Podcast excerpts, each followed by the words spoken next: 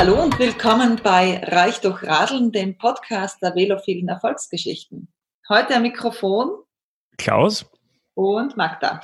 Kurz vor Corona, äh, Ende Februar, haben wir uns mit dem Extremradsportler und Abenteuer Jonas Deichmann über seine Erlebnisse und Zukunftspläne unterhalten. Jonas ist unter anderem in Rekordzeit von Alaska nach Patagonien geradelt und vom Nordkap nach Kapstadt. Das alles unsupported, also ohne Team und ohne andere Hilfsmittel, nur er allein mit Rad, Zelt und einem durchaus spärlichen Gepäck. Und das Spannende ist, wenn man sich mit Jonas unterhält und er davon erzählt, dann klingt das so unaufgeregt, wie wenn irgendein Buchhalter über den letzten Jahresabschluss plaudert. Und ja, wir haben jetzt aber das Gespräch Corona-bedingt bisweilen noch nicht online gestellt. Und das wollen wir jetzt nachholen und haben uns auch noch heute noch mal kurz davor online mit dem Jonas unterhalten und uns ein bisschen äh, darüber ausgetauscht, was sich jetzt für ihn verändert hat und wie es ihm aktuell mit der Situation geht, da er natürlich aktuell nicht unterwegs sein kann. Genau. Nachdem wir uns über die aktuelle Situation unterhalten haben, kommt dann das Gespräch vom Februar und ja, ich glaube, wir würden einfach sagen, gute Unterhaltung.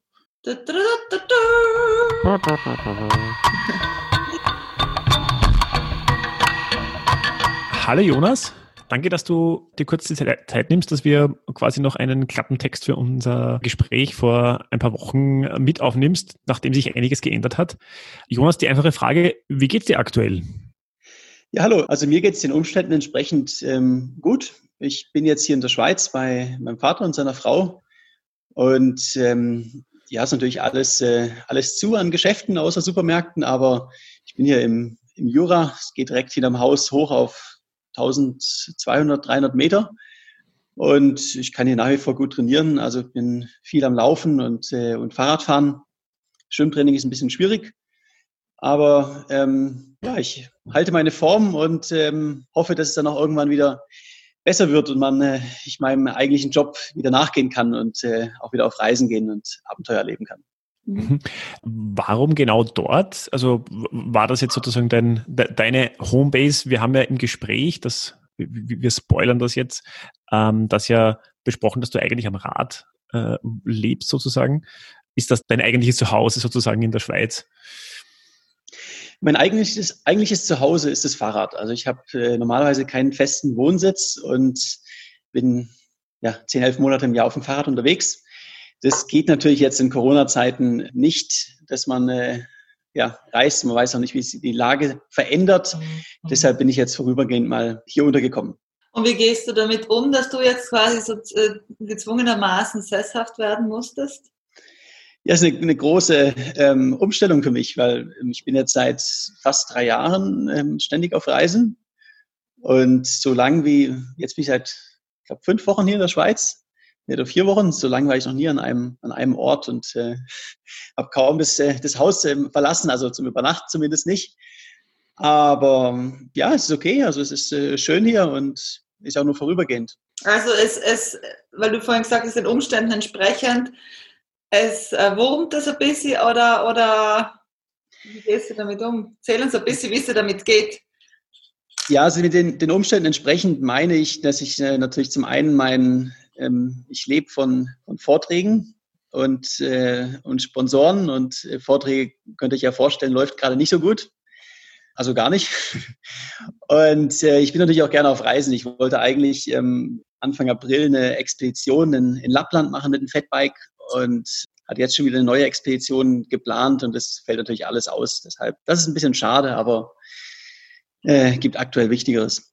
Äh, du, wir haben ja im Februar bei unserem Gespräch über dein nächstes großes Projekt gesprochen, die Weltumrundung. Bereitest du dich aktuell jetzt darauf vor und wie sieht es denn mit dem Projekt generell aus? Ja, also ich bereite mich nach wie vor, nach wie vor darauf vor. Ähm, die Weltumrundung in Triathlon-Disziplinen es verändert natürlich einiges mit Corona. Ähm, ich sage mal so, vom, vom Risiko her ähm, sehe ich da keins, weil ich große Städte sowieso meide. Aber ich muss natürlich die Grenzen überqueren, und zwar ähm, einige, was aktuell nicht möglich ist. Das heißt, ich habe jetzt den Start auf äh, Mitte September verschoben. Und das wäre der für dieses Jahr letztmögliche Starttermin, weil sonst sind einfach, äh, sonst wird es zu kalt ich gehe davon aus, dass das, das geht und trainiere nach wie vor da, dafür. Wenn es ähm, im September nicht geht, weil die Grenzen noch zu sind, dann geht es halt im Frühjahr nächsten Jahr los. Aber es ist ähm, auf keinen Fall abgesagt. Ah, Jonas, du hast ja vorher gesagt, dass das äh, gerade mit den Vorträgen natürlich nicht funktioniert. Hast du da irgendeinen Alternativweg gefunden, das irgendwie auf, auf Online zu verlegen oder dergleichen? Also ich habe bereits auch Online-Vorträge gehalten, ähm, aber es ist natürlich nicht dasselbe. Und ähm, da kann man ein bisschen was machen. Ähm, es wird aber nie das ersetzen in, in Personen auf, auf Messen, auf, auf mehreren Messen eingeladen, habe auch bei, bei Firmen Motivationsvorträge gehalten. Also das heißt, ähm, wenn es zum Beispiel eine Vertriebsschulung ist ähm, oder Geschäftsanlässe, das fällt natürlich alles aus. Das heißt, man kann es ein bisschen kompensieren mit, mit Online-Vorträgen, aber es äh, ist ein ganz, ganz kleiner Teil davon. Mhm. Aber noch, noch geht es wirtschaftlich irgendwie oder, oder ist es schon existenzbedrohend? Also existenzbedrohend ist es bei mir nicht, ähm, was aber in allererster Linie auch daran liegt, dass ich ähm, normalerweise im, Zelt lebe und dementsprechend ähm, niedrige äh, Fixkosten habe oder praktisch gar keine. Da bin ich in einer sehr glücklichen Situation und ich habe nach wie vor meine, meine Sponsoreneinnahmen und ähm, komme also über die Runden. Aber ähm, ja, es ist natürlich die Frage, wie sieht auch die Branche aus im, im nächsten Jahr? Also ähm, die ganze Fahrradbranche wird ja jetzt gewaltige Veränderungen haben. Mhm. Also es ist ein bisschen nicht planbar. Und äh, für mich ein, ähm, ein wirkliches Problem für mich wäre es, wenn, wenn ich den Triathlon natürlich nicht machen kann in, in naher Zukunft. Mhm. Du, hast, du machst ja auch Vorträge und Seminare für Unternehmen, wo du sie coachst und ähm, von deinen Skills, die du gelernt hast auf deinen Reisen, äh, profitieren lässt. Profitierst du jetzt eigentlich auch selber von diesen ähm, Skills? Absolut. Also das Wichtigste bei, ähm, bei meinen Fahrradrekorden, aber genauso der aktuellen Situation ist es einfach, positiv zu bleiben und äh, fest daran zu glauben, dass es auch irgendwie besser wird, weil ähm, das wird es. Die Schwierigkeit in der aktuellen Situation ist, ist dass man nicht so richtig weiß, ähm, wann und wie es weitergeht. Also es fehlt so ein bisschen die, die Perspektive oder sie, oder sie ist sehr, sehr weit weg. Und ähm, das ist sehr, sehr ähnlich mit, äh, mit Ultracycling. Weil ähm, genau da ist auch die Herausforderung, wenn, wenn man, wenn es einem schlecht geht und man hat noch 5000 Kilometer, dann ist das auch ähm, ähm, wenig greifbar und ziemlich äh, demotivierend. Und was ich da mache, ist eben kleine Ziele setzen, sich auch mal mit der schönen belohnen und, äh, und solche Dinge. Und genau das mache ich jetzt eben auch. Mhm. Was sind denn solche kleine Ziele, die du im Alltag dir setzt? Also ähm, ich habe meine, meine Tagesziele zum Trainieren und ähm, bin jetzt gestern zum Beispiel mit einem Autoreifen auf den, auf den Berg hier hochgerannt, um ein bisschen das, ähm, den Lauf durch die USA nächstes Jahr zu, ähm, äh, zu simulieren.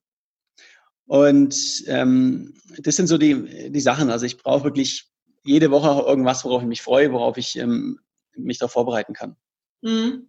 Das sagt man ja auch, dass das für die Profisportler mit die größte Herausforderung ist, dass man so kein Ziel hat im Moment, also keinen Wettkampf, alles ist abgesagt. Äh, was hat ein Sportler dringend notwendig hat, um ähm, auch die Motivation für das tägliche Training aufzubringen, oder? Ja klar, also ähm, ich glaube, bei mir ist es noch ein bisschen ähm, harmloser als bei ähm, jetzt Sportlern, die auf, ähm, wo die, die, körperliche Leistung alles ist.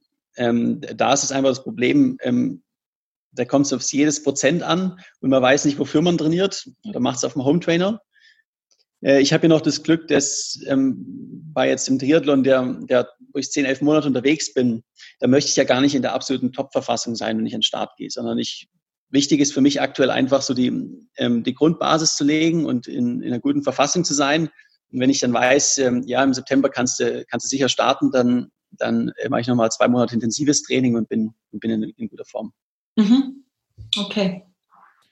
Also eigentlich hättest du uns, glaube ich, alle unsere Fragen und noch mehr beantwortet. Ja. Na gut. Danke. Ja, gerne. Äh, Danke dir.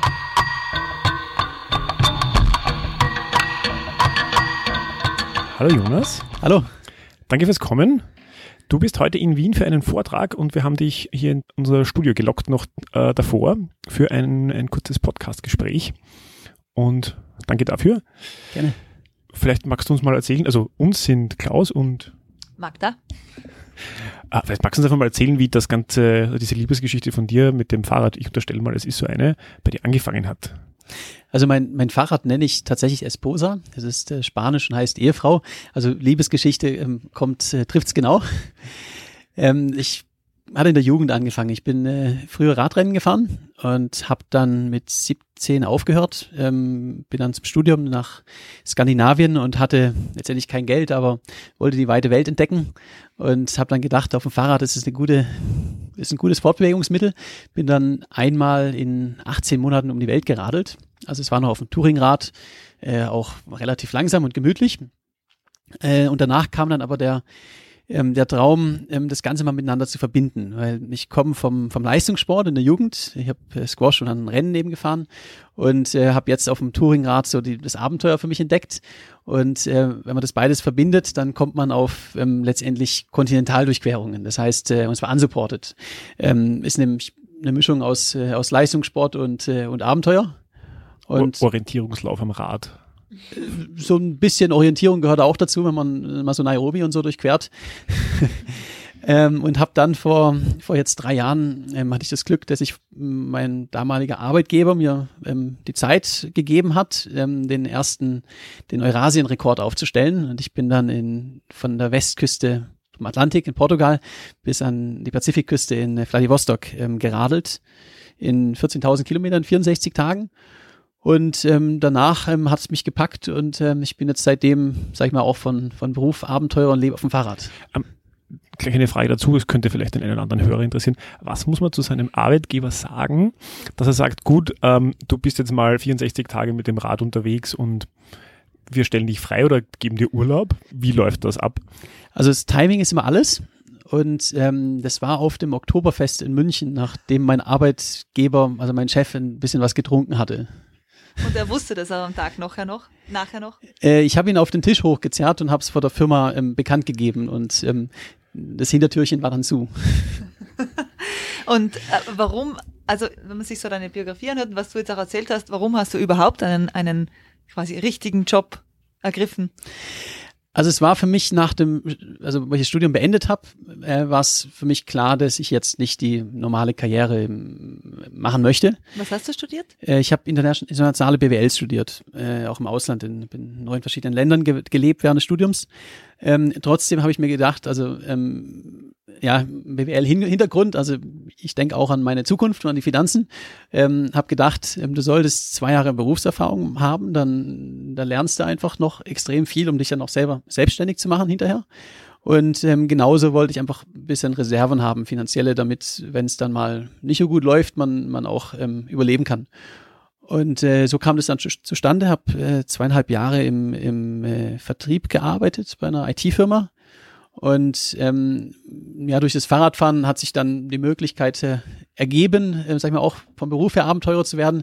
Wenn das nicht ge so geworden wäre, dann hätte ich aber irgendwas anderes ähm, gemacht als Selbstständiger im, im Ausland. Also es war immer mein Traum, Abenteurer zu werden. Ein, ein Kindheitstraum, der in Erfüllung geht wahrscheinlich, oder? So ein äh, Feuerwehrmann oder, oder äh, Abenteurer eben. Genau, also, also ich, ich habe mich schon seit langem, seit ich klein bin, ich frage mich immer, was hast du im, im, im, letzten Monat erlebt, woran du dich erinnerst, äh, wenn du alt bist? Und ähm, als Abenteurer gibt's da jeden Tag irgendwas, ähm, woran man sich noch erinnert. Und ähm, im klassischen Bürojob ist es, war das bei mir nicht der Fall. Und was hast du letzt, gestern erlebt?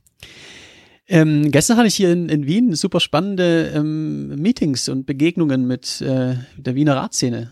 Und ich war vorher noch nie so richtig in Wien, deshalb war spannend. Ja, ist ein Erlebnis. genau. Was steht auf deiner Visitenkarte, wenn du eine, weiß nicht, ob du eine hast? Äh, ich habe tatsächlich eine. Da steht drauf ähm, Explorer and Motivational Speaker.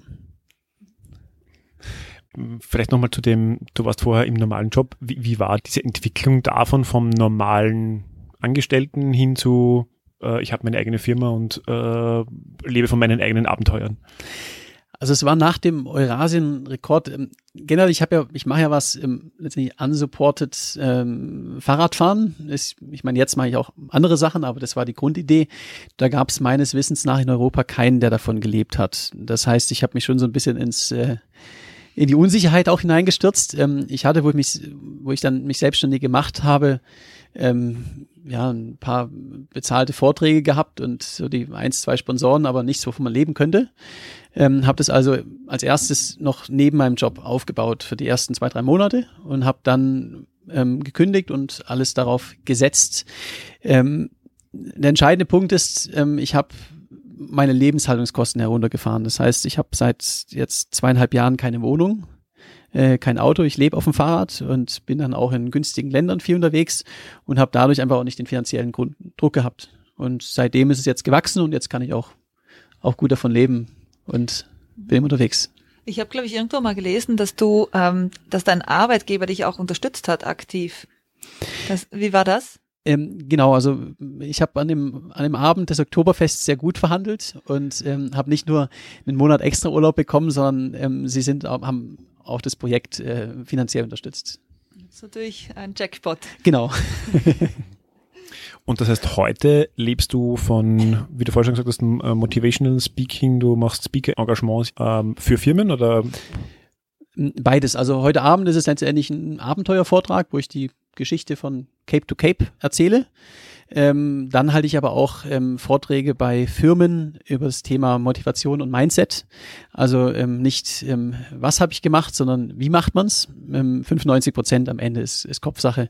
Und äh, die Strategien, äh, um im Extremsport erfolgreich zu sein, die kann man eben auch im Berufsleben anwenden. Kannst du uns da ein bisschen mehr erzählen? Das würde mich sehr interessieren, ähm, weil man das oft auch so liest, Leute, die Extremsport machen oder Sportler, die jetzt quasi Motivationsspeaker oder so Coaching machen für Unternehmen auch. Was, was äh, bringt dir das Leben bei in den Sachen, die du machst, das äh, für ein Unternehmen interessant ist? Also als, als erstes ist es immer die Grundeinstellung. Ähm, man muss ähm, Motivation bedeutet, ich will es und äh, ich glaube daran, dass ich es kann. Und das ist einfach gesagt, aber in der Praxis ist es ähm, was anderes. Wenn es dann äh, schwer wird und man mit Lebensmittelvergiftung in der Sahara liegt, ähm, dann muss man trotzdem daran glauben, dass es, ähm, dass es morgen äh, besser wird. Und ähm, wie ich das mache, ist äh, beispielsweise, ich nutze immer Wörter, die, die positiv sind. Also ähm, mein Ziel ist nicht, äh, ich könnte es in 75 Tagen schaffen, dann habe ich mir ein Hintertürchen aufgelassen, sondern ich mache es in 75 Tagen und Punkt. Äh, das ist, wie ich denke und das ist, was ich, wie ich kommuniziere. Im Tagesgeschäft ist es auch wichtig, dass man sich die großen Ziele in kleine herunterbricht. Das heißt, ähm, ich sage mal, ich bin gar keine 18.000 Kilometer vom Nordkap nach Kapstadt gefahren, sondern ich bin 230 Mal zum nächsten Schokoriegel gefahren. Ähm, ich fokussiere mich auf die nächsten vier Stunden, dann kommt eine Tankstelle und ich kaufe einen Snickers und ähm, dann bin ich wieder happy und dann geht's auf zum nächsten. Ist das Thema Ernährung auf der Tour auch grundsätzlich eins, was schwierig ist? Ähm, absolut. Für mich ist das Fahrradfahren eigentlich, ähm, also in Afrika der einfache Teil. ähm, Ernährung, ich muss irgendwie täglich meine fast 10.000 Kalorien bekommen und die bekomme ich an Tankstellen und ähm, kleinen Shops an der Straße, wo man dann Coca-Cola und, und Snickers und Kekse bekommt. Ähm, das ist die große Herausforderung. Ähm, es ist auch, also Ultracycling ist auch ein Esswettbewerb. Weil wir den Michi Strasser jetzt ein bisschen besser kennen schon ähm, und auch seine Abenteuer in Österreich relativ oder seine seine Expeditionen und seine Reisen oder seine Challenges, Challenges recht bekannt sind. Und man, man weiß halt auch, er hat halt ein Begleiterteam dabei, die ihm kochen, die schauen, wo er hinfährt, wo er übernachtet. Also die, diese ganzen Dinge, die organisatorischen für einen abnehmen. Und trotzdem war er zum Beispiel bei der ähm, Nord- und Südamerika-Durchquerung, also von Alaska nach, nach Argentinien, 13 Tage schneller. Also gerade mal. Das hat mich ehrlich gesagt ein bisschen überrascht. Wie geht das? Wie machst du das? Ja, also, also zum ersten Mal, man kann es nicht miteinander vergleichen. Es sind zwei komplett verschiedene Dinge. Es ist mit Sicherheit schneller, ähm, mit Begleitfahrzeug unterwegs zu sein. Ähm, die, für mich ist letztendlich die, äh, das Grundgeheimnis ist, ähm, ich bin kein schneller Radfahrer. Ich kann nur sehr, sehr lang fahren. Wie lange ist das pro Tag? Ähm, Im Durchschnitt circa elf Stunden aber, aber Fahrzeit. Mhm. Äh, und das ist auch ein großer Unterschied, wenn man, wenn man Unsupport unterwegs ist. Ich verliere, ich muss einkaufen gehen, ich muss teilweise kochen, ich muss, ähm, ich verfahre mich auch mal, ich muss ähm, meine Reifen selber flicken und alles. Ähm, mehr als elf Stunden über zwei, drei Monate zu bringen jeden Tag ist verdammt schwierig. Mhm. Also sehr, mehr als 14 Stunden ist fast, schafft man in wenigen Tagen, dann schläft man drei, vier Stunden. Ähm, das Wichtige ist wirklich, ich bringe jeden Tag einfach konstant dieselbe Leistung. Und auch, ich habe eine Lebensmittelvergiftung gehabt, das ist für mich kein Grund, dass ich da jetzt einen Tag Pause mache. So, ich bin jeden Tag auf dem Fahrrad gesessen und äh, habe jeden Tag meine zehn Stunden plus gebracht. Wie macht man das mit der Lebensmittelvergiftung? Ähm, auch hier wieder positive Einstellung. Das heißt, ich fokussiere mich einfach auf ähm, die, die nächsten, Landschaft. Die nächsten paar Stunden ja. und ähm, ich lenke mich ab. Also man kann dann daran denken, wie schlecht es einem geht und ähm, wie weit es noch ist, in die, ja, bis man ankommt. Oder man akzeptiert's. Äh, ich singe auf dem Fahrrad und äh, habe fünf Lieder, die in der Endlosschleife gehen und äh, versuche mich einfach irgendwie abzulenken und ähm, freue mich auf bessere Zeiten. Mhm. Ah, an was denkst du dann da? Den, wenn du dich zurückerinnerst, gerade an diese Lebensmittelvergiftung, was für Gedanken hast du dir da geholt, um dich abzulenken? Also ich denke grundsätzlich an die Zukunft, nicht die Vergangenheit. Hast du ein Beispiel, was du da in dem Moment gedacht hast? Ja, also zum einen habe ich natürlich an mein an, an, an ja, das Snickers gedacht und dass ich mich darauf freue und vielleicht noch eine Coca-Cola dazu. Und ähm, dann denke ich grundsätzlich über mein nächstes Abenteuer nach. Das heißt, ähm, ich habe auf der Panamerika habe ich Cape to Cape im Kopf geplant und ähm, bei Cape to Cape habe ich mein nächstes Projekt geplant. Ähm, das ist so ähm, ich brauche hinterher natürlich eine Pause, wo man auch ein bisschen mal, mal abschaltet und da möchte ich auch wirklich an den Strand und äh, in die Hängematte. Aber ähm, ich freue mich bereits, ich weiß, dass ich ein paar Monate später es wieder so ein bisschen äh, juckt und äh, ich bin bereit fürs nächste. Das heißt, ich plane mein nächstes Projekt. Mhm. Und gibt's auch Phasen, wo dir mal langweilig ist, weil es ja wirklich jeden Tag elf Stunden, wie du sagst, du sitzt am Rad. Man sieht natürlich unterschiedliche Dinge, aber es ist, es ist immer diese sehr monotone Bewegung, monotone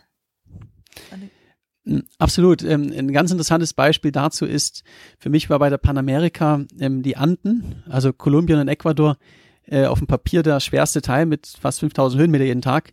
In der Praxis war es für mich der leichteste Teil.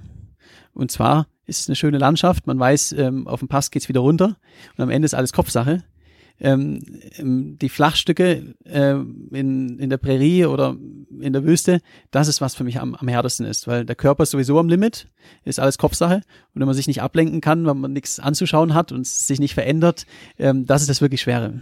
Mhm. Und äh, ja, das heißt, heißt, du hast einen sehr guten Kopf wahrscheinlich. Ähm, also ist alles äh, Mentalsache letztendlich, ja. ja. ja. Frage zum Kopf.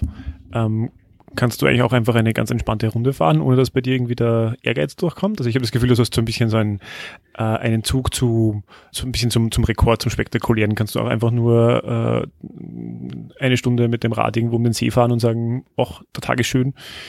Ähm, absolut. Also ähm, bei mir geht's auch, das Abenteuer zählt am Ende mehr als der Rekord. Aber ich bin jetzt 32 und ähm, bin jetzt, sage ich mal, von Beruf her auch Abenteurer. Ähm, jetzt mein Leben auf, auf Radreise gehen, ähm, das würde mir irgendwann langweilig werden. Ähm, deshalb für mich die richtige Balance ist einfach ein großes Projekt im Jahr, ähm, ähm, wo ich ehrgeizig bin, wo ich mich darauf vorbereite. Und ähm, dann habe ich genauso aber sechs Monate im Jahr, wo ich einfach ähm, mit meinem Gravelbike in, in den Wald gehe und, äh, und Spaß habe. Äh, die Kombination aus beiden macht's. Zu Hause dann in den Wald oder wieder irgendwo anders? Also mein Zuhause ist, wo mein Fahrrad ist. Ich habe ja, ich lebe ja eben auf dem Fahrrad. Ich habe keine Wohnung und mit Zuhause meine ich einfach ganz egal, äh, wo ich gerade bin. Ich gehe auf Radreise und ohne Tagesziel. Kann sein, dass ich 80 fahre, kann sein, dass ich 150 fahre. Ähm, wenn ich irgendwo einen schönen Zeltplatz am Abend finde, am, am See, am, am Strand oder auf dem Berg, dann, dann bleibe ich da, mache ein Lagerfeuer und am nächsten Tag geht's weiter. Also ähm, ich habe eben die beiden Seiten ähm, ehrgeizig und, und äh, auch auf, auf Zeit und Leistung fokussiert. Genauso habe ich aber auch meine Monate im Jahr, wo, wo ich ähm, davon so überhaupt nichts wissen will. Aber selbst da bist du dann unterwegs in diesen sechs, sagen wir mal, sechs Monate, die du dann im Jahr hast, wo du quasi nicht äh, gerade auf einer Challenge unterwegs bist, äh, bist du trotzdem unterwegs? Ich bin immer unterwegs, ja. Also äh, ich habe jetzt die letzten beiden Jahre zwei Monate im, jeweils im Winter in Brasilien verbracht. Da hatte ich, sag mal, so eine Basis. An, ansonsten bin ich immer unterwegs. Wie geht das, wenn du sagst, du bist immer unterwegs, ähm, Freundschaften zu knüpfen, zu pflegen, ist das da schwer oder nutzt du da einfach, ich weiß nicht, digitale Kommunikationsmedien, die man heutzutage dafür verwendet? Also es ist natürlich mit, mit Skype, ETC ein bisschen einfacher geworden als ähm, vor 20 Jahren. Ähm, mittlerweile sind meine, der Großteil meiner Freunde natürlich auch aus dem, aus dem Bikepacking-Szene und man trifft sich dann auf verschiedenen Events und, und Rennen. Und ähm, grundsätzlich muss ich auch sagen, ich habe Freunde, die ich nur alle zwei Jahre sehe, aber ähm, das sind dann gute Freunde und wenn man sich sieht, dann verbringt man die Zeit auch intensiver zusammen. Man sich mehr zu erzielen. Genau. aber du hast noch Freunde außerhalb der, der Bikepacking-Szene. Also den besten Freund aus der aus dem Sandkasten. Äh, ja, genau, genau. Also mein, aus, aus dem Studium habe ich auch noch meine, meine alten Freunde, die teilweise auch kein Rad fahren. Und auch das ist, besteht nach wie vor. Das würde mich nämlich ein bisschen mehr interessieren, wie du eine Freundschaft siehst. Also wie, was ist für dich eine Freundschaft? Also eine, eine, mit, meinen, mit meinen guten Freunden ist letztendlich, wir können über alles reden und ähm, haben vollstes Vertrauen und wir sehen uns jetzt vielleicht nicht ähm, alltäglich, aber wenn wir uns sehen, dann haben wir, ähm, dann reden wir über alles und ähm, haben die beste Zeit zusammen. Ich merke das bei meinen Freunden, die ich so im Ausland habe, denen ich eine Zeit lang was in Wien zum Beispiel studiert habe und die dann ins Ausland gegangen sind. Ähm, man ist sich schon sehr nahe, jetzt dank eben Internet und so weiter. Aber es ändert sich schon sehr, weil man diese mh, hm, Alltagsdinge nicht mehr miteinander teilt. Und man, auch wenn man sich regelmäßig versucht zu hören, man erzählt einem nicht, da ist das passiert, da ist das passiert, das ja auch wichtig ist. Aber ähm, wie siehst du das? das? Dir passieren ja sehr viele Dinge, die du aber nicht teilst mit diesen Freunden, oder? Ähm, also man, man, man sieht natürlich sehr viel auf, auf Instagram und Facebook, wo man generell dazu sagen muss, ähm, meine Freunde wissen mehr über mein Leben als, als andersrum. Mhm. Ähm, ja, also der, die einzige Person, mit der ich regelmäßig auch dann zweimal die Woche spreche, ist mein Vater. Mhm. Äh, und er ist eigentlich wirklich der Einzige, der so ziemlich alles über mein Leben weiß. Mhm. Und wo ich auch über seins. Hat deine Familie da eigentlich nie mit deinem Lebenswandel, klingt jetzt irgendwie so negativ, aber deiner, deiner Art, dein Leben zu gestalten, ähm, gehadert oder so? Weil ich erkenne das so, dass man da, die eigenen Eltern werden älter, das Umfeld wird älter, was nicht, die werden nicht immer da sein und wenn man sagt, ich bin derweil mal fünf Jahre am anderen Ende der, der Welt, wird das nicht immer für, für Freude sorgen, zumindest nicht, nicht in jeder Familie. Bei mir ist es, habe ich hab da Glück gehabt, das ist ähm, das Gegenteil. Ich komme aus einer Familie, wo, sag ich mal, grundsätzlich ähm, auch sehr ähm, alternative Lebensformen auch ähm, ähm, gut akzeptiert werden. Mein Opa war Schlangenfänger in Afrika. Ähm, er hat in einem VW-Bus im, im, Dschungel, äh, im Dschungel für 28 Jahre gelebt. Und ähm, mein Vater hat jetzt auch ähm, Träume, mal mit einem Segelboot um die Welt zu gehen. Also es ist eine Familie, wo ähm, Im Gegenteil, mein Vater hat nie gesagt, oder mein Bruder oder meine Mutter, ähm, wäre schön, wenn du hier bleibst und ähm, einen normalen Job hast, ein Haus kaufst und, äh, und hier glücklich wirst. Ähm, seh die Welt, mach was. Wenn du glücklich bist, dann sind wir es auch. Haben die gesagt, oh mein Gott, der Bub studiert BWL? Ist viel zu spießig. Ähm, das jetzt auch wieder nicht, aber ähm, mir hat man dann schon gesagt, dass ich doch vielleicht ähm, ähm, ja nicht dem klassischen ähm, Karrierepfad folgen sollte, sondern ähm, also Selbstständigkeit ist auch was, was meiner Familie immer äh, sehr befürwortet wurde. Und das Wichtige ist, meine Eltern haben immer gesagt, ähm, mach das, was dich glücklich macht und ähm, mach eine freie Entscheidung, weil dir irgendjemand auch im BWL-Studium sagt, das ist der ideale Karrierepfad für dich, das ist dein Traum. Ähm, frag dich, ob es das wirklich ist. Und das heißt aber, du willst, du willst sicher bis es nicht mehr geht, bis in den Rollstuhl quasi, wie man sagt, äh, am Rad sitzen. Also es muss nicht Fahrrad sein. Ich mache ja jetzt, ähm, bin auch gerne Trailrunning und ähm, würde auch mal gern auch mal um die Welt segeln und ähm, möchte auch mal so Sachen machen wie auf einer, auf einer einsamen Insel leben. Ähm, und äh, so Robinson Crusoe-Style, das war mein Lieblingsbuch als Kind. Äh, Fahrrad ist trotzdem so mein, mein Lieblingssport, den bin ich, werde auch immer verbunden sein. Ähm, das Wichtige für mich ist, ähm, ich möchte immer irgendwas mit, mit Abenteuer machen und mein eigener Chef sein. Ähm, ja, ob das dann später in der, wenn ich mal alt bin, auch noch leistungsbezogen ist, das weiß ich nicht. Vielleicht wird sich ja irgendwann so verändern, dass ich einfach normale Expeditionen mache, ohne irgendeinen Zeitdruck. Aber ähm, das Thema Entdecken und, ähm, und die Welt sehen und die Natur, das kann ich mir nicht vorstellen, dass sich das, dass sich das irgendwann mal ändert. Ähm, Gibt es irgendeine, sag ich jetzt mal, groß ausgedrückt eine Mission oder irgendwas, was dich antreibt, oder du sagst, dass, da, auf das arbeitest du hin oder das, das treibt dich generell an? Ähm, ja, also ähm, das Thema, warum mache ich das Ganze, ist, wenn man mal auch natürlich auch mal äh, leidet und schwere Momente hat, äh, kann ich eigentlich in einem Satz zusammenfassen. Und zwar, ähm, ich wache morgens in meinem Zelt auf und ich weiß, es passiert, ich erlebe heute was, was ich vorher noch nie erlebt habe. Ähm, ich begegne Menschen, denen ich noch nie begegnet bin und ähm, wenn ich mal alt bin, habe ich einen Haufen tolle Stories zu erzählen. Ähm, das motiviert mich. Ähm, ich habe aber allerdings äh, auch eine, sag ich mal, eine Vision, ein, ein Projekt, was ich auf jeden Fall machen möchte. Ähm, das steht noch so, ja, in einem langfristigen Zeitraum.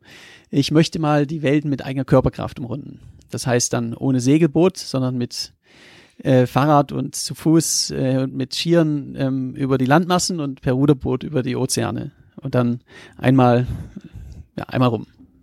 Ähm, bin jetzt geografisch nicht ganz so fit. Ähm, wie viel Wasser muss man da jedenfalls mit Muskelkraft, ähm, also ähm, überqueren, weil irgendwo, also zwischen, äh, lass mich kurz überlegen, zwischen USA und Russland, da ist nicht so weit, aber irgendwie zwischen von Südamerika nach Europa rüber und umgekehrt ist irgendwie schon relativ breit. Also man, man muss einen der Ozeane per Ruderboot überqueren, das ist richtig, Atlantik oder Pazifik, das sind ähm, so circa vier bis sechs Wochen. Ähm, es gibt allerdings auch mehrere Strömungen. Also man, man nutzt natürlich die Strömung. Und ähm, da gibt es nicht so viele Routen, die möglich sind.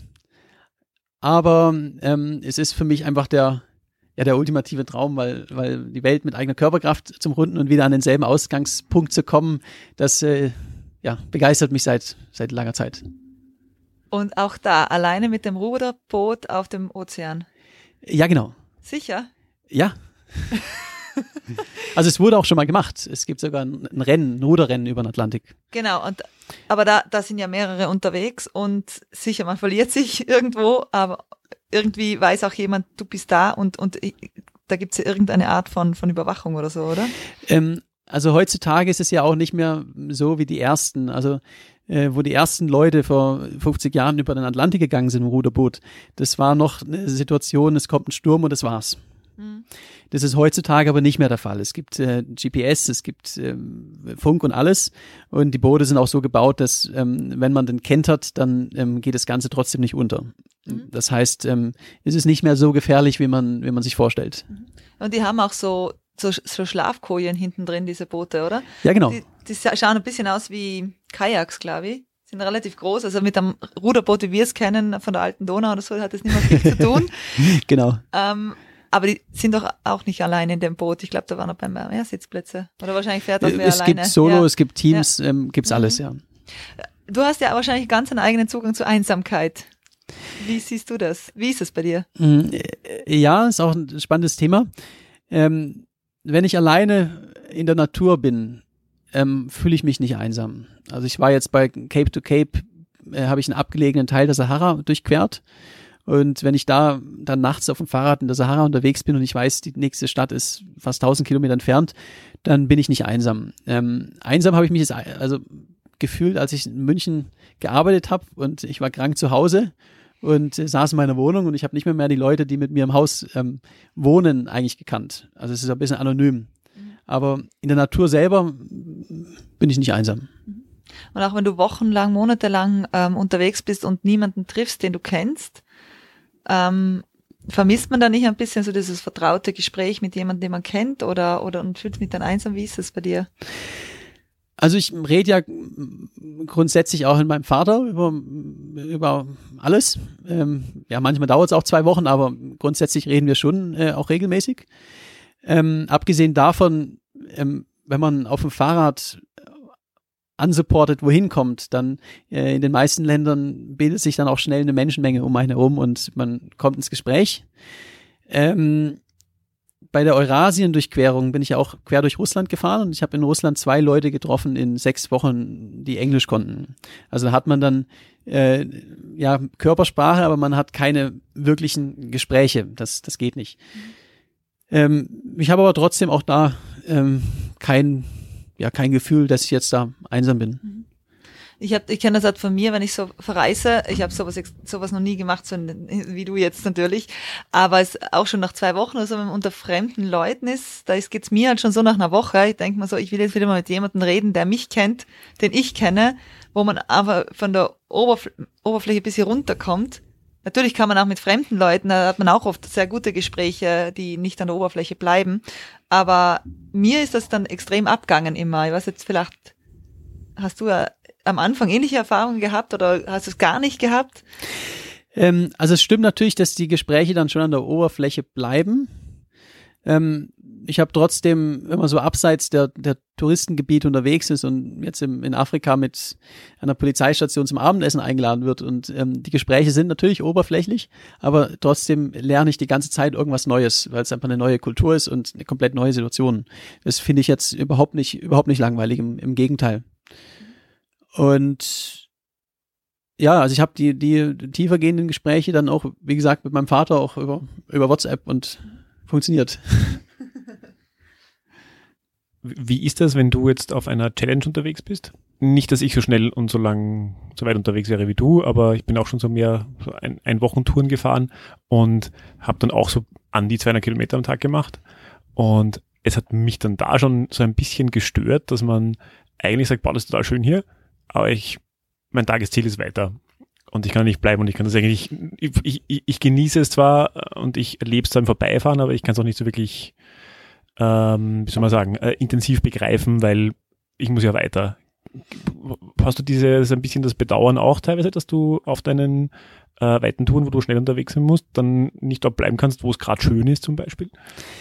Ähm, also auch wenn ich natürlich einen gewissen Zeitdruck dahinter habe, es kommt am Ende auch nicht auf, auf jede einzelne Minute ähm, drauf an. Das heißt, ähm, ich habe nach wie vor Kontakt mit den Einheimischen, ich, ich sehe viel, man ist, ist langsam unterwegs.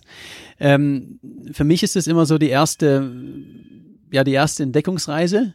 Und von vielen Ländern habe ich dann auch genug gesehen. Aber ähm, die Highlights, da möchte ich wieder, da, da gehe ich auch wieder zurück und damit mehr Zeit. Also bei, bei Cape to Cape habe ich jetzt 15 Länder durchquert und ich weiß, in Georgien, Kenia, Iran, da muss ich nochmal hin und dann mit ein, zwei Monaten Zeit komplett ohne Druck. Es ist ja mittlerweile mein, mein Job, das Abenteuer. Das heißt, ich weiß, ich habe die Zeit und kann es nächstes Jahr machen. Gibt es da irgendwelche Länder, die, wie soll man sagen, in der allgemeinen Meinung total underrated sind, wo du sagen würdest, das ist echt total cool dort und die Leute wissen es nicht? Ähm, klassisches Beispiel der Iran. Ähm, ich glaube, es kommt sofort ein, ein, Bild äh, bei uns Europäern in den Kopf, was nicht sehr positiv ist. Ähm, die Wahrheit, Iran ist eines der besten Reiseländer überhaupt, im landschaftlichen ein Traum und es sind die nettesten und ähm, ja, freundlichen Menschen, die ich, die ich je erlebt habe. Man, man fährt irgendwo in ein Dorf rein und es kommt eine Menschenmenge um einen herum. Irgendeiner lädt einen mit nach Hause, äh, mit sich zu Hause ein, darfst hier essen, darfst hier schlafen. Und ähm, die Realität und die, und die Vorstellung liegt meilenweit auseinander. Hast du einen Geheimtipp für uns, außer, außer Iran? Ähm, ja, die peruanischen Anden. Es war bei mir der, der schönste Ort, wo ich jetzt in den letzten Jahren war. Sticht einfach heraus. Ist auch eine ganz, ähm, die Menschen leben noch wie die Inkas. Also da ist ähm, so die, die Amerikanisierung, die es in vielen Ländern gibt, noch nicht angekommen. Man hat 5000 Meter hohe Berge um sich herum und äh, kleine Schotterwege, also auf dem Gravelbike. Und ähm, da ist man einfach in einer ganz anderen Welt. Spannend. Sehr weit oben. Da, da funktioniert auch die Höhenanpassung. Nein, na, die Anden. ja, da fängt man an, wo wir aufhören. Mm, genau. Äh, du musst ja, wenn wir gerade bei den Anden sind, wie viel, du hast ja gesagt 5000 Höhenmeter. Wie war das nochmal? Ähm, ich hatte Pässe, die fast 5000 Meter hoch waren. 4980 war der höchste Pass in Peru. Ja. Wie viele Höhenmeter hast du da am Tag gemacht, circa? Ähm, in den Anden nicht mehr so viel, weil so ab 4.500 Meter drehte ich noch in etwa 50 Watt. Mhm. Ähm, ja, also in den Anden waren es, glaube ich, circa dreieinhalbtausend Höhenmeter. Am Tag. Genau, ich habe, mhm. Ich habe, äh, was Höhenmeter angeht, letztes Jahr im Sommer auch so eine kleine Challenge mit meinem Bruder gemeinsam gemacht, wo wir die doppelten Höhenmeter der Tour de France in der Zeit fahren wollten. Und ähm, da sind wir an einem Tag, ich glaube, das höchste war 6.700 oder 6.800 an einem Tag. Und geschafft? Ja, ja, klar, das haben wir geschafft. Also es geht auch noch mehr, es war dann wirklich aber, in den... Aber die, die Tour de France insgesamt zu, zu, zu schlagen, Äh, in Höhenmetern her. Äh, Genau, wir hatten am Ende, ähm, es waren knapp über 100.000 Höhenmeter in drei Wochen. Und haben uns eine Tour ausgesucht, die ging dann auch über den Großglockner hier in Österreich rüber und dann in die Dolomiten, Schweiz, äh, bis nach Frankreich und wieder zurück. Und äh, die war eben so ausgelegt, dass man jeden Pass, der ähm, steil und lang ist, mitnimmt. Und ähm, der kürzeste, die, die wenigsten Höhenmeter war auch hier in Österreich, äh, mal knapp über 4000, weil einfach ähm, äh, die Täler sehr lang sind. Das heißt, man kommt einfach nicht auf die Höhenmeter. Und ähm, in Dolomiten, da hat man dann, dann teilweise auch über 6000. Mhm. Hast du irgendeinen, hast du einen Geheimtipp, was Pässe angeht? Also ich vermute, du wirst über ein Stelvio gefahren, gefahren sein, logischerweise. Den, den Stelvio, das war sogar der Pass, den sind wir zwei von beiden Seiten gefahren, weil er so schön war. Ja, Von beiden Seiten ist Tag. Ja, genau. Also wir sind erst über den äh, Passo, äh, wie hieß denn der? Ich glaube Passo di Fedaya gefahren. Nee, Passo, ja, einer, ein kleinerer Pass. Dann über den ähm, Bekannten von der, vom Giro d'Italia, der da mit 20 Prozent hochgeht. Ich sag jetzt nicht, da nicht. Und äh, ich habe auch einen Namen vergessen. Und dann noch ähm, Stelvio von beiden Seiten und haben dann oben übernachtet. Anders. Okay, das schneiden wir bitte raus. Okay. Aber da musst du ja auch, äh, also so wie bei all deinen Reisen, schon sehr ökonomisch packen auch. Äh, ich bin absoluter Minimalist. Also ich Ja. ähm, habe das Allernötigste dabei. Ähm, Ich schneide sogar meine Zahnbürste in der Mitte durch, um nochmal die letzten Gramm zu sparen. Und äh, es gibt kein Gramm an meinem Fahrrad, was ich nicht benötige. Aber worauf ist, äh, verzichtest du am härtesten?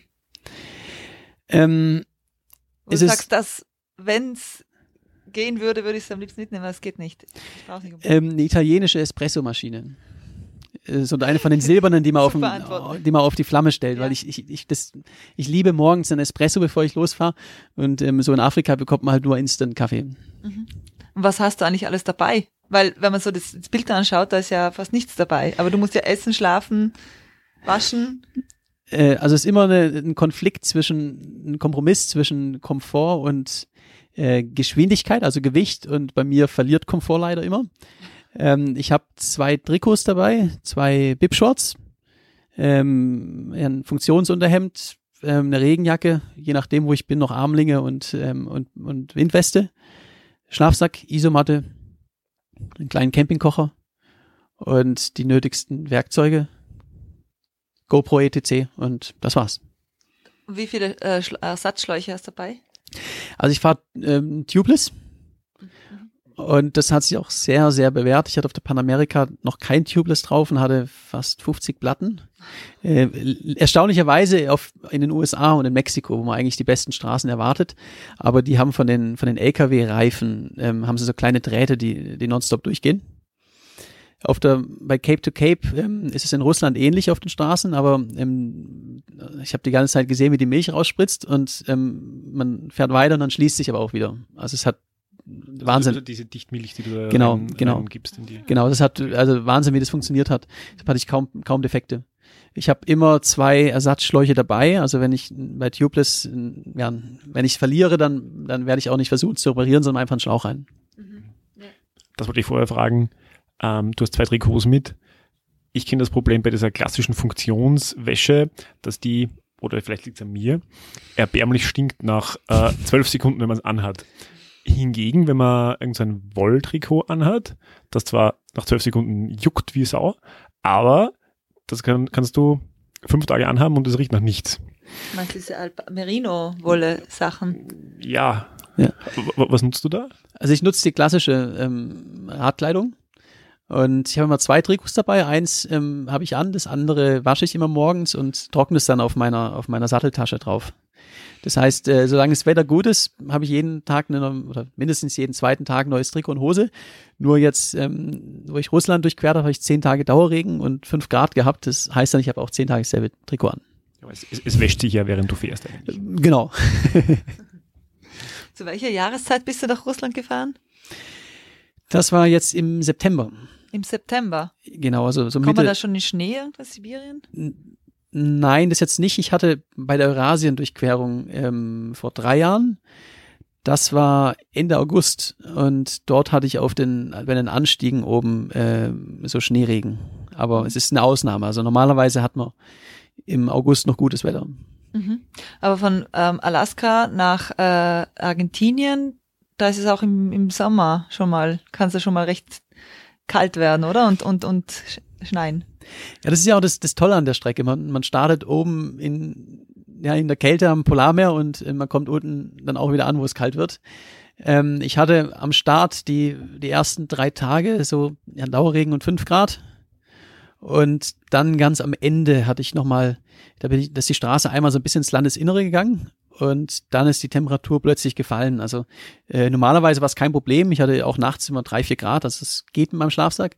Aber ich hatte eine Nacht, ähm, da bin ich nachts aufgewacht, weil, weil mir so kalt war, ich konnte nicht mehr schlafen und bin dann weitergefahren. Und ist mein, mein Bart ist eingefroren und ähm, ich war äh, am Limit von dem, was noch möglich ist, ohne dass dann auch mal ja äh, man sich Sorgen über seine seine Finger und seine Zähne macht. Aber da musst du ja äh, Ausrüstung für alle Klimazonen dabei haben. Du bist, du fährst durch die Wüste, du fährst durch Schnee, du fährst durch Regen. Äh, Habe ich eben nicht und das ist auch eine der Herausforderungen. Ich meine, ich kann unsupported nun das Minimale tragen und äh, wenn ich jetzt bei 70 Tagen unterwegs bin und ich habe ähm, da zwei kalte Tage mit ähm, unter Umständen auch Schnee dabei, dann nehme ich dafür jetzt nicht extra Winterkleidung mit, sondern ähm, aushalten oder wie? Genau. Einfach. Eine Frage zu dem unsupported Konzept grundsätzlich. Musst du alles selbst schon mithaben vom Start weg oder ist es erlaubt, dass man am Weg Sachen kauft oder wieder Post sich zuschickt oder zurücklässt oder? Ähm, ja, also also unsupported Konzept ähm, ähm, es ist eigentlich ganz einfach. Ähm, ich weiß immer, ob es unsupported ist oder nicht. Äh, man muss sich die Frage immer stellen: ähm, Bekomme ich, ähm, würde das ein anderer Radler, der vorbeikommt, auch können? Das heißt, wenn ich in, wenn mir nicht im Fahrradladen vorbeikomme, dann darf ich da einkaufen, weil das darf jeder andere auch. Äh, genauso, wenn, wenn mir am, in Ägypten äh, die Einheimischen was mich zum Essen einladen, dann darf ich das auch tun, denn das kann jeder andere Adler auch. Wenn mir jetzt äh, mein Vater in Ägypten eine Trinkflasche reicht, dann ähm, wäre das nicht mehr unsupported. Äh, interessant wird's, ich hatte ähm, für den Cape to Cape ähm, äh, Cape to Cape auch ein, äh, ein Filmteam teilweise dabei. Wir machen einen Dokumentarfilm, der kommt im September raus.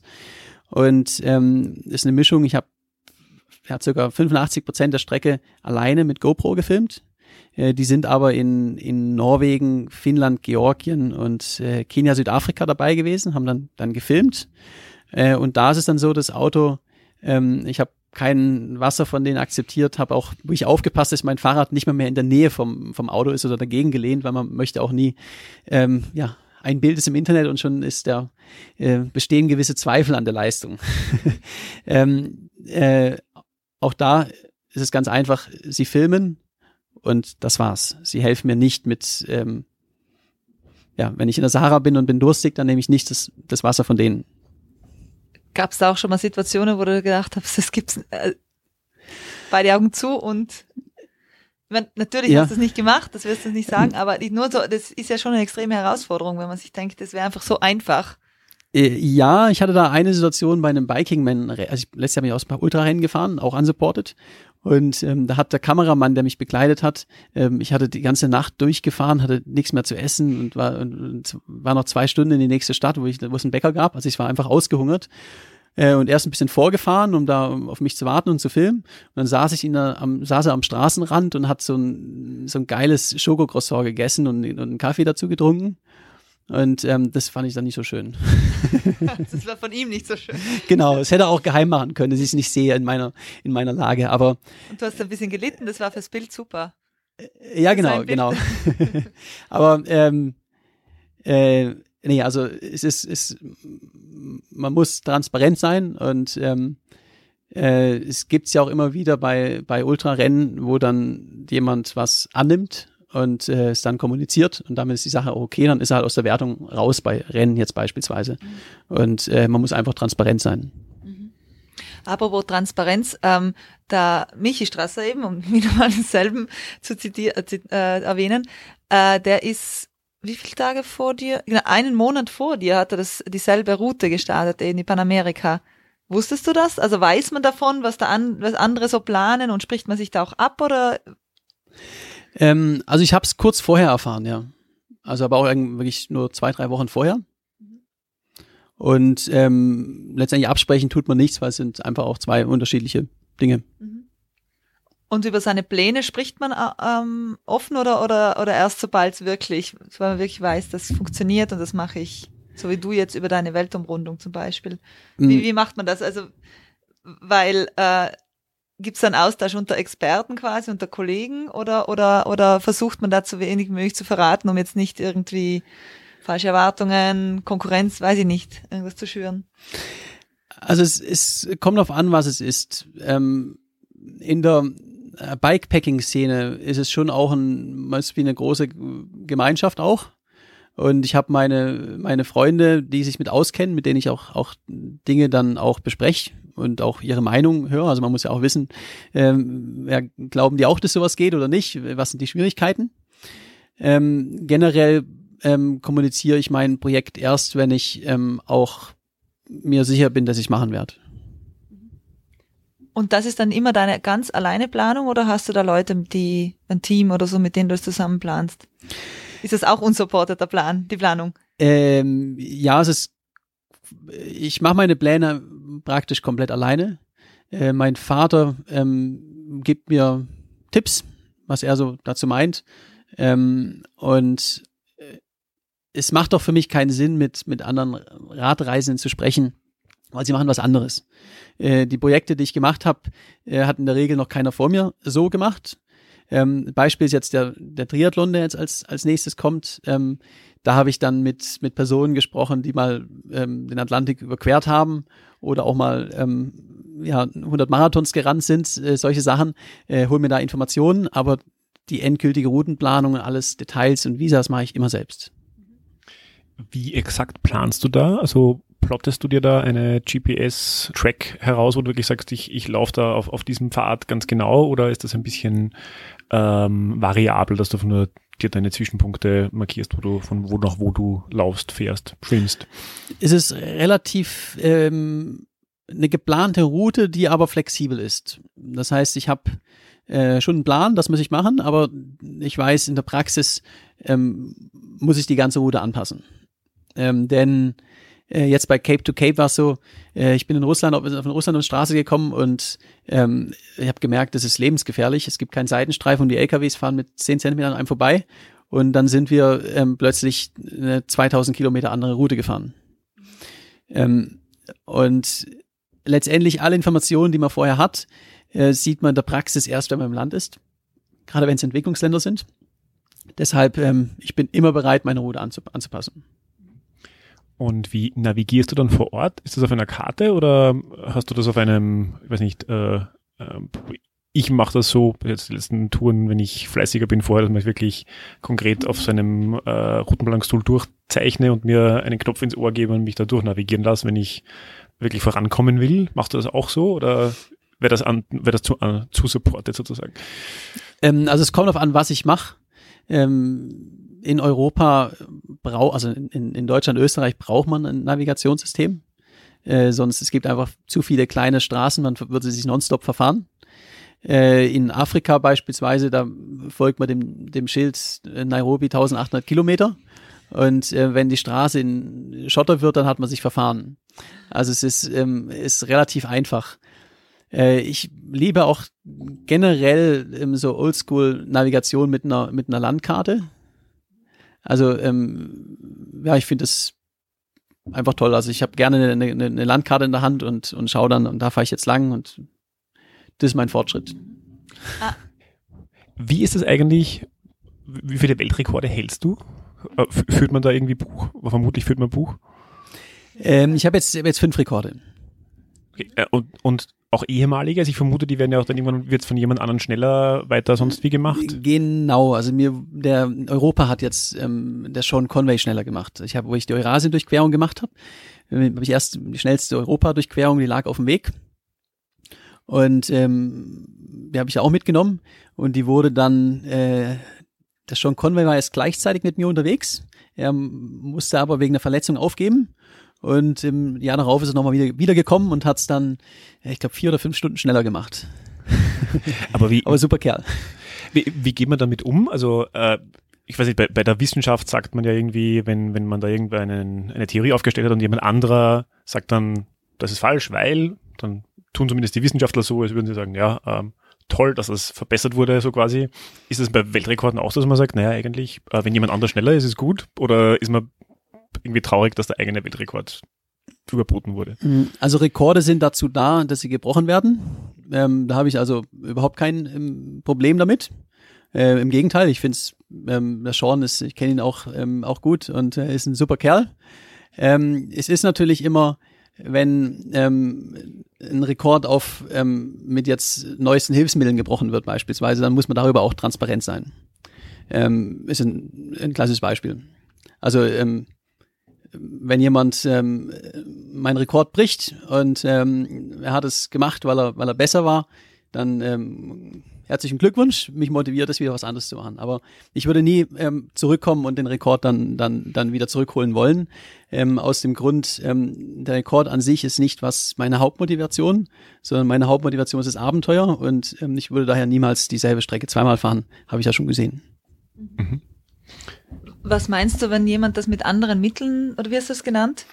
Ähm, also ein, ähm, ein Beispiel ist, wenn, wenn ähm, jetzt jemand es gibt einen Rekord, da, da wurden die Regeln, bei, also die Weltumrundung, da wurden die, die Regeln verändert mhm. und ähm, dadurch wird es dann gebrochen, letztendlich. Ach so, ja. ja. Das ist immer noch derselbe Rekord oder dieselbe Herausforderung, aber mit anderen Regeln. Äh, mit, anderen Re mit anderen Regeln, genau, ja. oder mit, mit anderem Material und solchen ja, Sachen. Also, also man muss einfach transparent sein, ähm, ist der, warum ist der Rekord gebrochen worden? Und dann ist es auch wunderbar, aber prinzipiell, mhm. ähm, ja, wenn Rekorde besser werden und, und gebrochen werden, dann, dann motiviert es ja auch alle. Mhm. ähm, beim Thema Unsupported noch, ähm, ich glaube, du bist bei einer Tour ja zu zweit unterwegs gewesen teilweise.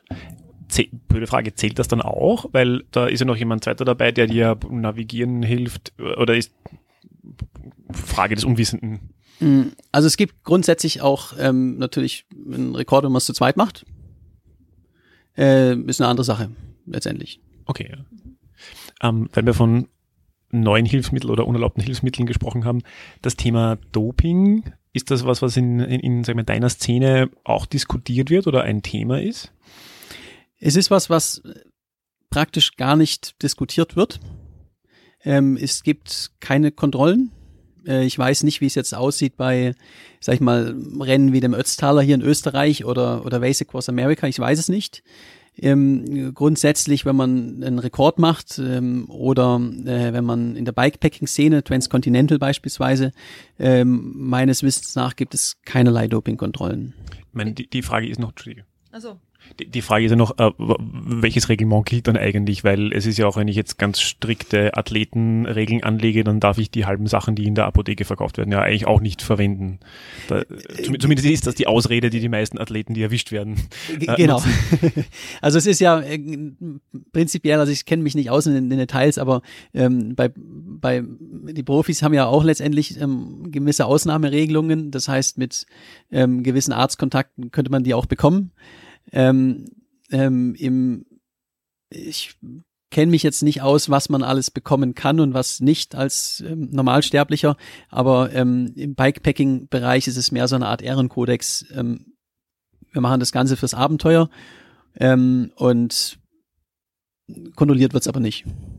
Okay, man, ich, ich glaube, das Thema ist ja auch noch für echtes Doping, wie man es aus der Rennradszene kennt, würde ja vielleicht, wenn ich so sagen darf, auch das Geld fehlen, weil das ist ja jetzt auch nicht mal so billig, muss man sagen, wenn man sich den Dr. Fuentes ähm, oder sich zu dem in die Ordination setzt.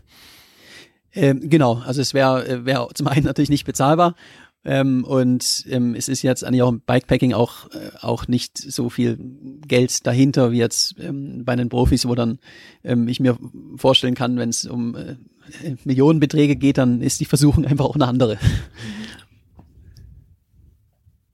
Okay, warte mal. Du wolltest mal was fragen, Entschuldigung. Nein, ich wollte, aber das hat sich eh erledigt. Äh, in dem Fall bist du auch nie kontrolliert worden noch. Äh, das ist richtig. Ich bin meinem ganzen Leben noch nie kontrolliert worden.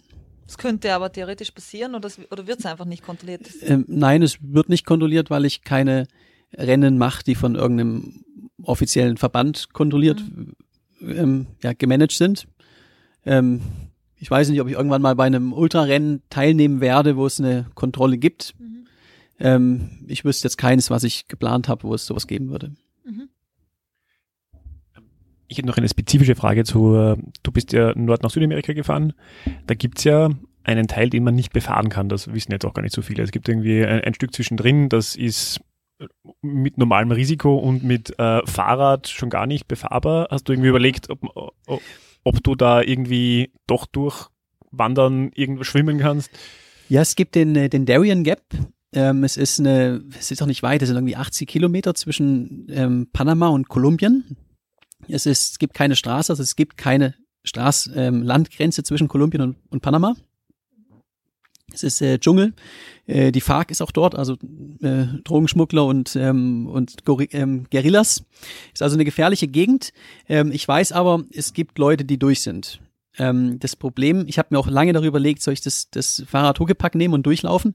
Könnte man in circa drei bis vier Tagen machen. Das Problem ist nur, ich wäre dann illegal nach Kolumbien eingereist. Und ähm, es gibt da keine Grenze. Und das Ganze dann ähm, ja, zu regeln, äh, wäre ein bisschen schwierig gewesen. Müsstest du wieder illegal ausreisen auf der anderen Seite. Oder? Ja, und das, das Ganze zieht sich dann natürlich bis Argentinien durch, weil ähm, an irgendeiner Grenze ähm, fehlt mir halt der Stempel.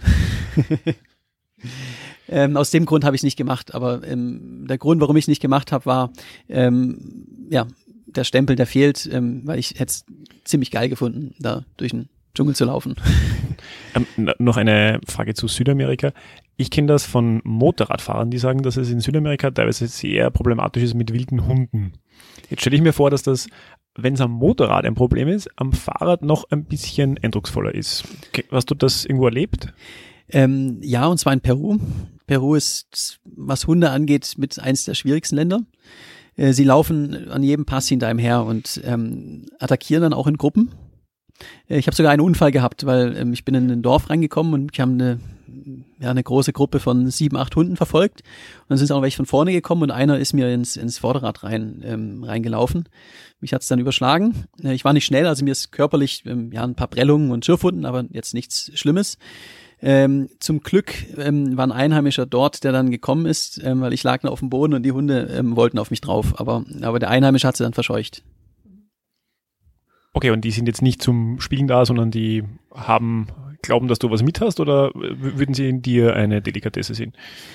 Äh, also ich glaube nicht, dass ich eine Delikatesse für sie bin. Ähm, grundsätzlich, ganz egal, wo man unterwegs ist, ähm, bellen die Hunde und, und rennen hinter einem, hinter einem her. Meine Erfahrung weltweit ist, dass ähm, Hunde, die allein unterwegs sind, die wollen nur so ein bisschen kläffen. Wenn sie in Rudeln kommen, dann ähm, wollen sie auch mal gerne die Wade beißen. Okay, hast du irgendwelche Sicherheitsmaßnahmen noch mitgehabt?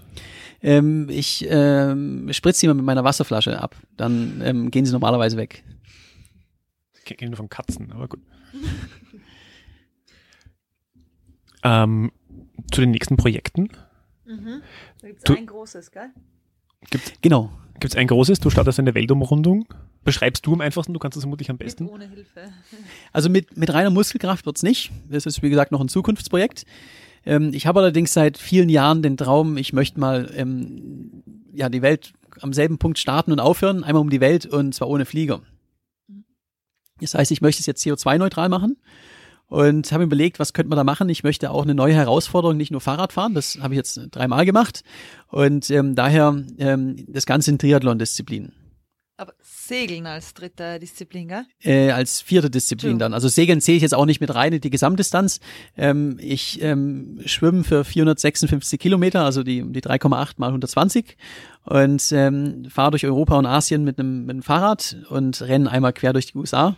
Und äh, dazwischen drin liegt noch Atlantik und Pazifik. Äh, das werde ich ähm, per Segelboot überqueren. Alleine wieder? Ähm, ja, nicht die Segelstrecken, also die, die, die letztendlich die drei Triathlon-Disziplinen äh, alleine und auch unsupported. Also auch beim Schwimmen habe ich dann so ein kleines Floß, was ich hinter mir her schwimme, herziehe, schwimme dann abends ans, ans Ufer, mache ein Lagerfeuer und ähm, am nächsten Zelte und am nächsten Morgen geht's weiter. Beim Segeln muss ich auch ähm, so realistisch sein. Ähm, ich bin ein paar Mal auf dem, mit meinem Vater auf dem See gewesen, aber äh, mich jetzt alleine im Segelboot über den ähm, Atlantik zu wagen, wäre so eine kleine Selbstmordmission. Ähm, also auch ein Abenteurer hat Grenzen. Äh, muss man dann auch sagen, dass ähm, der Atlantik nicht der, der richtige Ort ist, um ähm, auch mal seine, ja, was Neues auszuprobieren. Mhm. Das heißt, wann geht das los und wie lange planst du da unterwegs zu sein? Also losgehen tut's äh, Ende des Sommers. Und ich habe mir als Ziel maximal ein Jahr gesetzt. Äh, realistisch so neun bis zehn Monate. Äh, schwer zu sagen, auf dem Fahrrad kann ich genau einschätzen, so viele Kilometer schaffe ich am Tag im Durchschnitt. Beim äh, Schwimmen und beim Laufen, da ist es ein bisschen schwieriger. Ähm, und es ist dieses Mal auch kein Geschwindigkeitsrekord. Äh, ich möchte das Ganze schnell machen, aber wenn ich um 6 Uhr abends und es gibt noch eine Stunde äh, Sonnenlicht irgendwo hinkommen, wo es mir gefällt, dann, dann bleibe ich auch dort. Also es ist jetzt, ähm, ja, mir geht's ums, ums Abenteuer und ähm, deshalb kann ich schwer einschätzen, wie lange ich genau unterwegs bin. Auf welchen Teil davon freust du dich am meisten? Ähm, am meisten freue ich mich ähm, über die, ja, die Himalaya. Die, fürs Fahrradfahren die Himalaya-Überquerung. Das äh, wollte ich immer machen. Und beim Laufen auch, also, also die, die Rocky Mountains zu Fuß. Mhm. Ich habe mein, mein also einer meiner Lieblingsfilme war immer Forrest Gump. Und ähm, äh, ich, ich weiß immer, wie das heißt, aber da gibt's ähm, ein Indianerreservoir im, es müsste, ich glaube, Arizona ist das, ähm, wo es so die Felsen gibt und er rennt da alleine durch und äh, da möchte ich auch langlaufen. Wie Forrest Gump. Äh, möglich. also ich rasiere mich nicht von Start bis Ende, das heißt, ähm, ich habe wahrscheinlich eine gewisse Ähnlichkeit. Und wie machst du das mit dem, mit dem Rad und mit äh, deinen ganzen Sachen da unterwegs? Das sind ja dann doch drei Disziplinen. Also es ist ganz einfach, wenn ich im, im Wasser mein Fahrrad, das schicke ich voraus per Post. Ich bin ja auch eine gewisse Zeit unterwegs. Es ist dann, dann wartet auf mich in einem Fahrradladen oder mhm. bei, ja, lässt sich organisieren. Ähm, dasselbe mit den, den, den Laufsachen. Ähm, ich schicke dann einfach in meinen Rucksack und alles nach San Francisco. Und wenn ich dann da auf dem Boot ankomme, dann setze ich den Rucksack auf und, äh, und los geht's. Sofort los.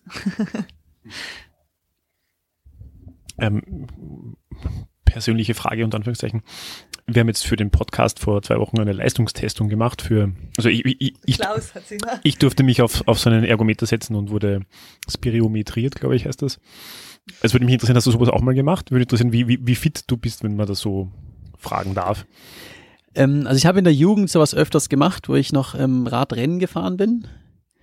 Äh, jetzt selbst, ähm, nee, also ich habe kein Wattmesser oder irgendwas dran. Ähm, ich habe mal mein beim Arzt, ähm, dass ich so Herz durchchecken lassen und äh, Lungenvolumen. Äh, also ich weiß, mein Ruhepuls beispielsweise, der ist 38 und ähm, mein Lungenvolumen ähm, es war ein relativ altes Gerät und ähm, das konnte man nicht messen, weil es über die Messlatte hinausgeht. Okay, aber die 38 sind schon sehr impressive. Ja, es ist ein Problem. Ich war vor, vor zwei Jahren mal in, äh, in der Notaufnahme.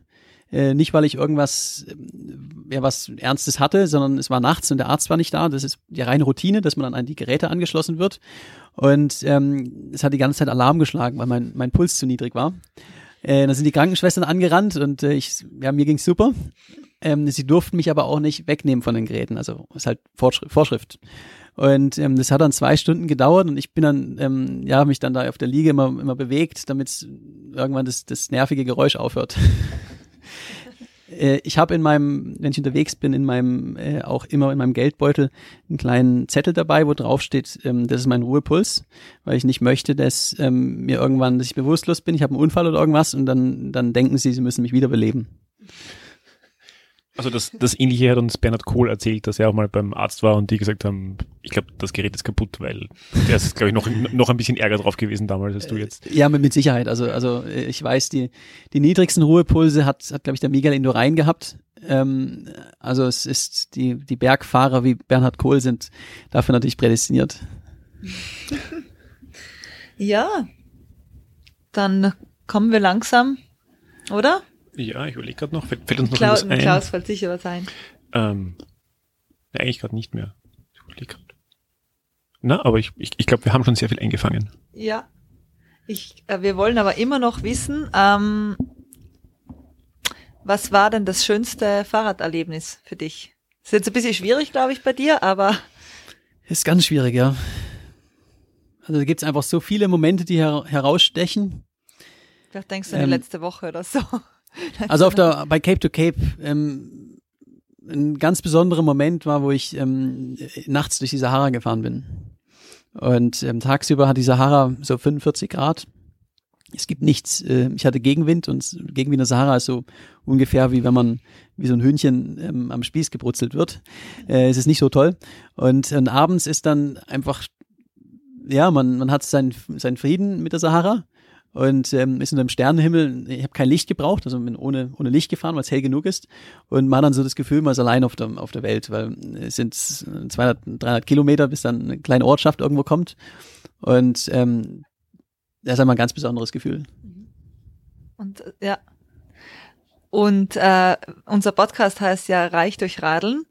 Und äh, die Frage, die wir jeden stellen oder jeder ist, äh, wie hat dich Radfahren reich gemacht? Also mich hat Radfahren, ähm, ich bin jetzt 32 und ich bin ähm, nicht reich in, in, in, finanzieller Hinsicht, aber ich bin, bin reich an, an Erfahrungen und, und guten Erinnerungen und die kommen in allererster Linie vom, ähm, von meinen Erlebnissen auf dem Fahrrad. Wie zum Beispiel Sahara. Wie zum Beispiel Sahara und die, die Momente, wo ich ähm, von, ja, mit, mit Leuten, also in, in Afrika, in, im Iran und vielen anderen Ländern, wo ich einfach von den, von den Einheimischen eingeladen wurde und die, die allertollsten Momente hatte. Du bist heute Abend in, in Wien, machst du einen Vortrag das, so schnell werden wir nicht, werde die Sendung nicht oder die Folge nicht ausstrahlen. Äh, planst du mal wiederzukommen und also machst du so Touren mit deinen Vorträgen und es kommt ein Film, wenn ich dich noch zitiere von vorher richtig. Ähm, genau, also es kommt äh, Anfang September ein, ein, Buch und ein Film über Cape to Cape äh, raus. Und äh, in Wien, also der, der Vortrag hier in Wien war innerhalb von, ich glaube, zwei Tagen 120 Leute ausverkauft. Also in Wien ist äh, eine gute Stadt. äh, ich komme auf jeden Fall nochmal wieder. Ob ich es jetzt diesen Sommer nochmal schaffe, weiß ich nicht. Aber allerspätestens nach dem Triathlon bin ich nochmal da. Also 2021, Anfang 22. Genau. Okay. Um, ähm, kann man dich verfolgen, wenn, wenn du auf deinem, äh, auf deinem Triathlon unterwegs bist? Gibt es da irgendwas, einen Live- Cast, irgendwas in die Richtung? Genau, also Facebook und Instagram natürlich. Und auf meiner Webseite jonasdeichmann.com habe ich auch einen Live-Tracker. Ich schreibe auch mein Tagebuch dort und da kann man alles mitverfolgen. Das stellen wir dann unter die, unter den Podcast, damit das unter jeder. Die Show Notes. Die Show Notes, genau. Gut. Mhm. Dann suchst du noch eine Frage? Nein, oder? Gut. Würden mir noch ein paar einfallen, aber irgendwann muss man. Gut. Ja, okay. Man muss ja auch los langsam, oder? Gut. Ja. ja, passt dann. Und endlich mal sein Cruffin essen. Ja, ja, genau. Wir haben ihn da erfolgreich abgehalten davor bis jetzt. Aber der sieht gut aus. Okay, gut, ja. dann danke dir, Jonas. Ja, vielen Dank, gerne. Und noch schöne Zeit in Wien. Wie lange bleibst du noch? Äh, ich bleibe noch bis morgen, äh, früher morgen, äh, später morgen. Also, also nicht glaube, um 10 muss ich los, ja. Okay, dann äh, auch gute Heimreise. Heimreise. Wohin geht die Reise? Es geht nach Berlin. Ich ah, hab, äh, bin auf einer Messe in Berlin und habe mhm. noch einen Vortrag dort am Freitag. Okay, dann schöne Zeit in Berlin. Danke. Danke, ciao. Tschüss.